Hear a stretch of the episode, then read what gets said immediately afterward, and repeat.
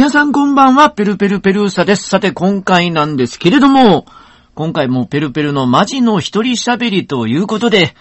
ペルペルの一人喋りと言いますと、近況の報告をしながら、皆様にちょっとでもお役に立つ情報を提供できたらいいかなっていう例のシリーズなんですけれども、今収録してるのは、1月の29日月曜日、時刻の方は夜の6時を回ったところです。えー、今日はちょっとあったかめだったんですけれども、皆さんいかがお過ごしでしょうか？まあ、相場の方も、今日月曜日の方は、あ先週の金曜日と比べまして275円上がりまして、36,026円というところで、37,000円が近づいているところなんですけれども、まあ、株されてる方はいかがでしょうか？まあ、ペルペルの方はですね、まあ、結構また、あ去年の春頃ぐらいの、えー、過去最高の持ち高ぐらいまで戻してまして、まあまあ、日本株好調というところで、でも先週ちょっとまあ、ちょっと上下ありまして心配してたんですけれども、まあ今日月曜日は、まあなんとか、アメリカの影響もありまして、275円上がったんですけれども、一応カレンダー的には、明日1月30日、ちょうど、この放送がアップされたのが30日の深夜なんですけれども、これがよく皆さんにお伝えしている権利落ちの日に当たりまして、権利落ちとなりますと、えー、まあ、この日で結構ガッと、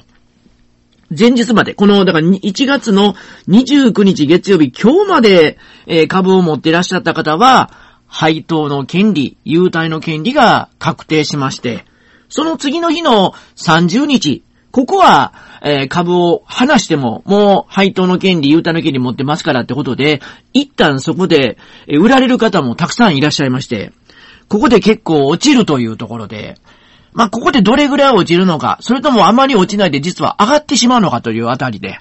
まあ、今の相場の勢いが読めるんですけれども、まあ今収録してるのは 1月の29日月曜日ってところで、まあ今日が権利確定からまあまあ、あ日本株としても結構上がりやすい時ですよってところで結構上がったというところで、ペルペル自身も持ち高が非常に過去最高ぐらいになってきましたよってあたりなので、まあでもほんま明日にならないとどうなのかなというところで、今、あまりこう、舞い上がっても明日大きく下がることもありますので、この放送がアップされている時には大きく下がっていることがありますので、まあまあこれぐらいに止めときまして、まあ近況の報告と言いますか、まあこう、この月曜日っていうのは、ベルベル、あの、学習塾お休みでして、まあベルベルは学習塾を経営してまして、えー、今年で3年かけてその学習塾も、生徒募集を停止しながら、あ完全ファイヤーに向けて、今中学3年生のみの指導をしてるんですけれども、まあ、月曜日は、えー、その中3の授業もなくて、今日はですね、えー、朝から、まあ、いろいろ、まあ、あの、いろんなことをやってまして、えー、まあ、どんなことをしたかって言いますと、まあ、本当にもう野暮用ですわ。あの、確定申告ですね、今この時期は。確定申告がありますので、まあまあ、その申告についての書類を、ちょっとまあ整理したり、資料について出せるように整理したりみたいな。まあそういうことをしてまして、で、大体今はですね、あの、あれなんですよ。その、昔はですね、まあガストに行ってモーニング食べながらやったり、あるいはマクドに行って、それこそあの、あれですモモーニングというかあれ食べながら、あ朝マック食べながらやったりと。まあそんな風にしてるんですけど、最近はですね、えー、朝はもうゆっくり過ごしてまして、まあ昼家でご飯食べてから、まああの、今日月曜日はジムもないもので、で、イオンモールのフードコートに行って、まあ、フードコートも2種類ありまして、まあ、普通の明るい感じの、まあまあ、学校の、学校というか大学の食堂みたいな、まあそういう感じのフードコートもあれば、まあちょっとおしゃれな、高級感あるような、そういうフードコートもありまして、そのおしゃれな方も、そんなにお客さん平日はいませんから、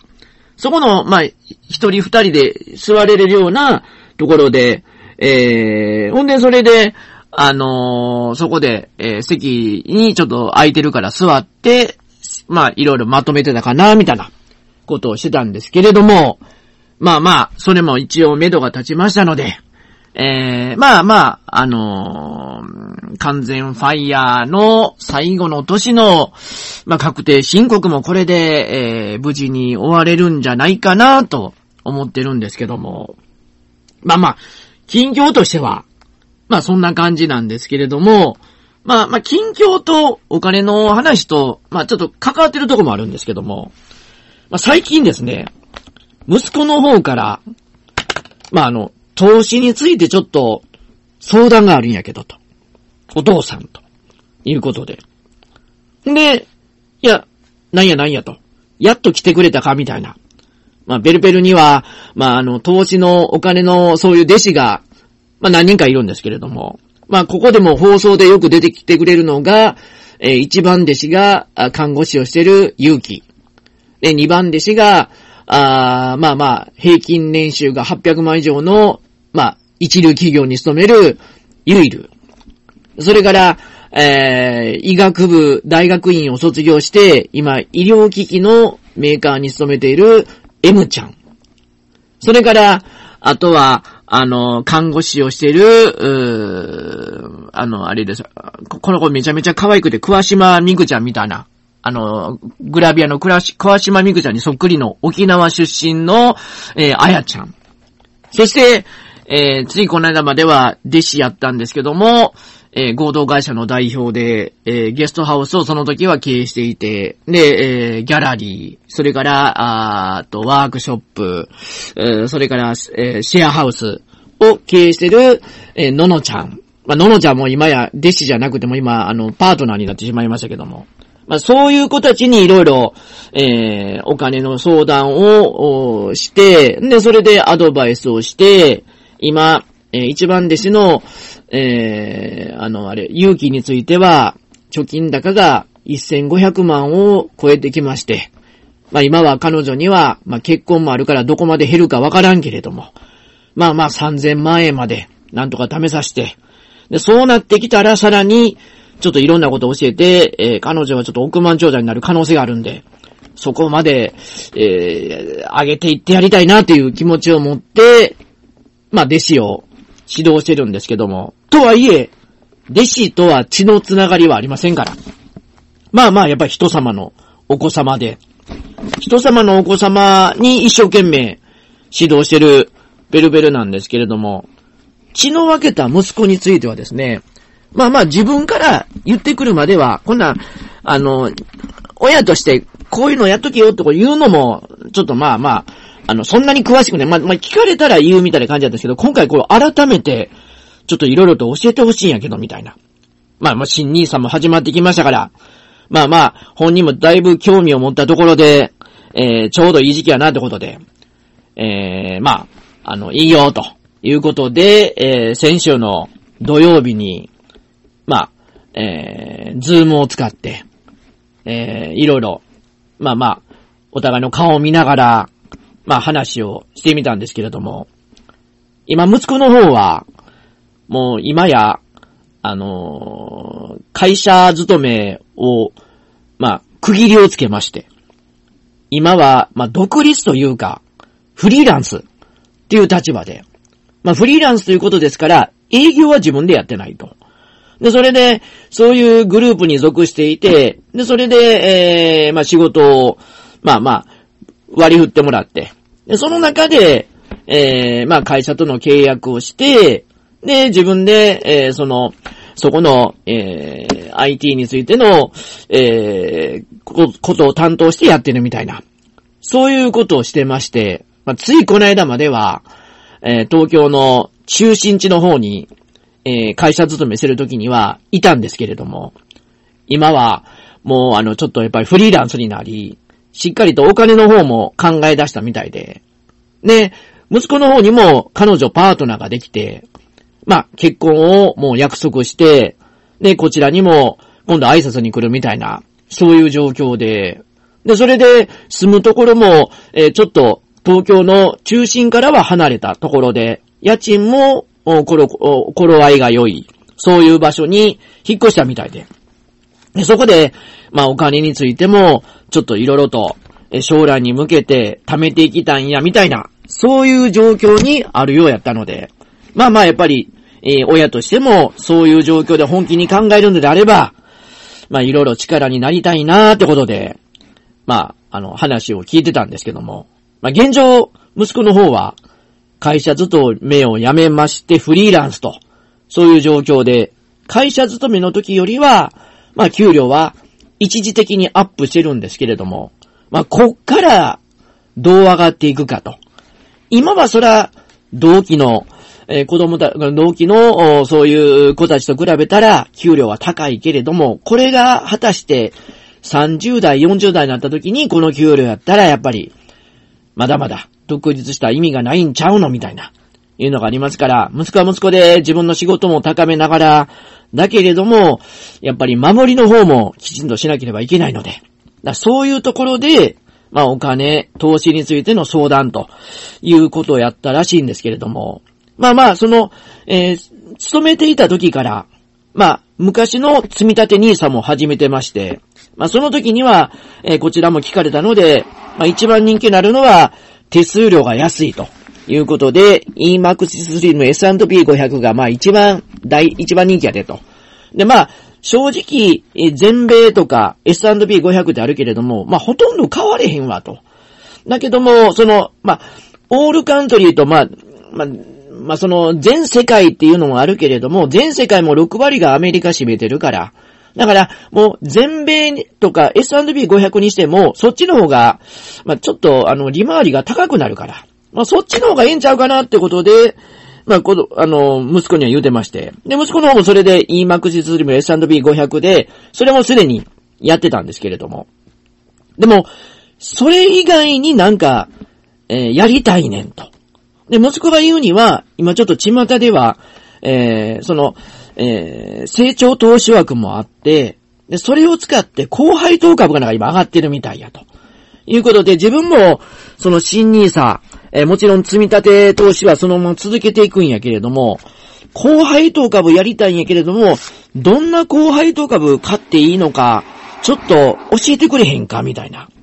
まあ、そんなことを、まあ、言ってきましたので、まあ、しかし、まあ、息子の現状の今生活の様子、で、あと、どれぐらい投資に回せるのかの額を聞いてみましたところ、やっぱりですね、なかなか高配当株もやっていくんやっていうぐらいの余裕はないというところで、まあ、息子は確かにその高配当株やりたいかもしれませんけれども、まあ、いかんせん、高配当株やるとすれば、やっぱり最低、まあ、100株単位になりますから、そうなってくると、まあ、20万、30万あたり。まあまあ、それは、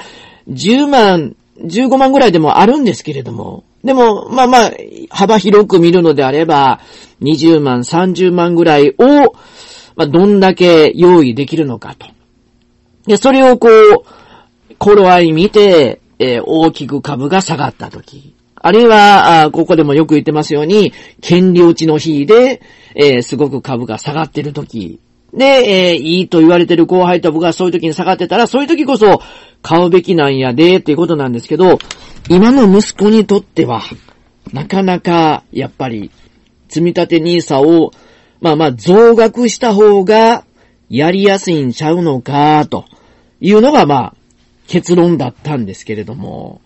まあ、だけれども、まあその、やっぱり何か他のこともしたいねんっていう気持ちは、さすがに、やっぱりそれは、あの、受け止めて、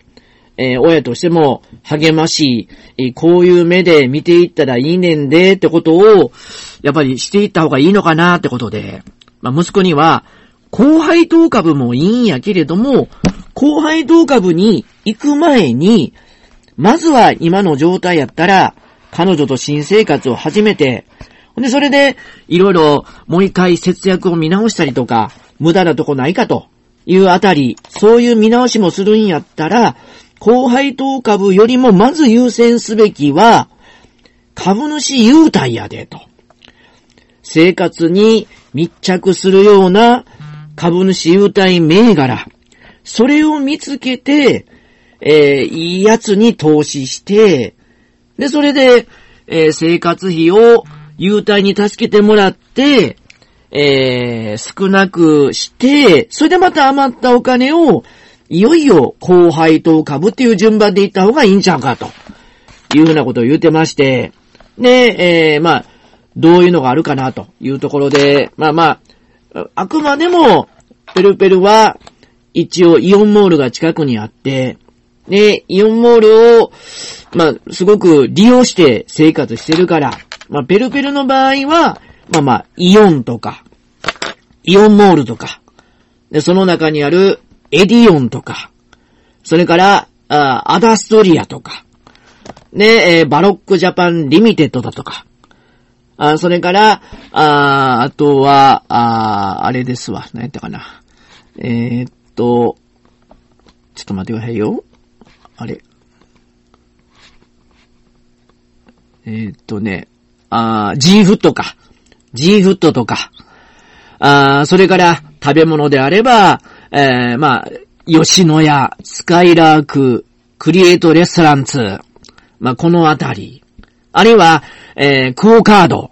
こんなもあったらいいので、まあ今であればお買い得なのは、ああれかな。あの、学習塾の、えー、っとね、あれあれ、あそこあそこ。ちょっと待ってくださいよ。えー、あ、名工義塾か。名工義塾とか。まあ、このあたりがいいんちゃうかな、みたいな。ところを、ちょっとまあいろいろ、まあこれはペルペルの場合はこうやけれども、というあたりで、まあまずはですね、株の私有体から見てみと。でも、それにしても、やっぱり、えー、必要なあお金っていうのは100株単位になるから、まあ20万から40万あたりになってくるから、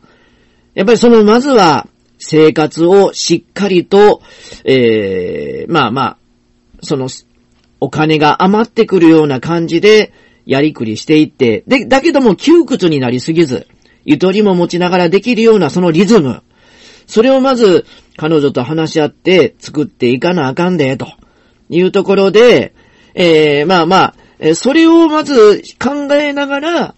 優待で、どれが自分たちの生活にとって買っていくのが一番いいかな、というところで、まずはそこからやっていきや、とで、えー、まあまあ、そのいろいろ分散もあるから、自分の生活に役立つ、今先を挙げたようなやつで、えこれは、あ買いやすいなと、えー、あったら便利やな、この優待と。だけども、その買う時期があると。えー、権利落ちの日、大暴落した日とか、そこを、これを買うんやでっていうあたりをしっかりと、あの、注意しといて。で、株価も見ながら、よし、今買う時やったところで、買ったらいいやんか、みたいな。まあ、そういう、まずは、あ習慣とか名が必要やねんで、と。ね、えー、まあまあ、その分散でいろんな、あ広げるのも手やけれども、でも、えー、まあ、何品で何株か増やして、増やした方がまた株主優待良くなる場合もあるから。それはその銘柄によってあるので、えー、時には、えー、何品などでも買いながら。で、時には、まあ、えー、息子が、息子のアカウントも持ち、で、時にはその、奥さんになる彼女のアカウントも持って、その両方をうまく利用しながら、えー、優待も2倍になり、で、配当も2倍になり、みたいな。で、えー、株価についてもうまく安く、もう一回拾い直しするみたいな。そういうところを工夫して、やっていくんやで、っていうアドバイスを、まあ、ペルペルの方からは、息子にしまして。で、それが、もうまずクリアできたら、その後に後輩当株やったらいいで、と。だけども今、後輩当株っていうのはその時によって、もちろんその流行りがありますけども、今もし本当にやりたいのであれば、今の流行りやったら、えー、やっぱり、銀行、えー、それから保険、このあたりが一番すぐに結果が出るかなと。で、あと、息子に言ったのは、タマホームこれも結構、結構動きますから。え配当もいいし、優待もいいし、で、え、株価も結構動くから。それを買ったりしながら、また買いましたりしながら、で、また値上がりした時には一部利確して、一部は優待のために置いとくみたいな。そういう感じのリズムをやっていくのが一番いいで、という話の方をしてまして。まあまあ、息子の方もそれで納得してくれたので、まあとりあえずは、今は、まあ生活の、その、新しい、まあ彼女との生活の、まあリズム。これをもう一回見直して、で、必要な、えー、優待株。これをもう一回自分たちで吟味して、買っていくかな、みたいな。とはいえ、そう言ってても、またまた、えー、大暴落の時もありますから、その大暴落の時には、その優待を選んでもいいし、後輩等の、今さっき言いましたね、銀行とか、あ保険とか、これも今まさに、えー、即、あの、うまく出ますから。あとは通信とか、そういうような、えー、割と、えー、硬い、そういう銘柄をやっとけばいいんちゃうかなと。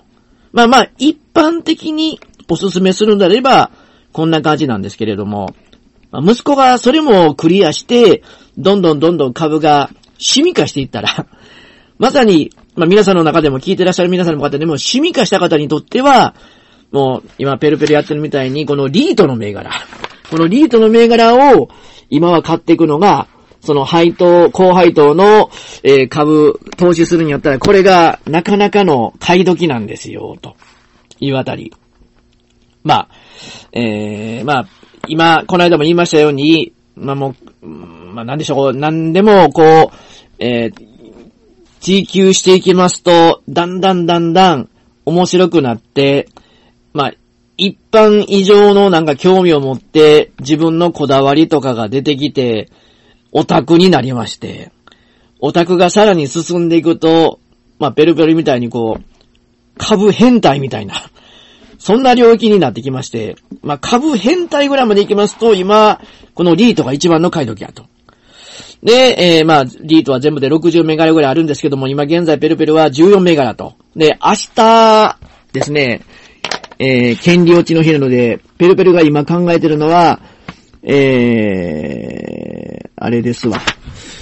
3249を、3249というのは、ちょっと待ってくださいね。今、ちょっとこれ言うときますと、これ明日多分、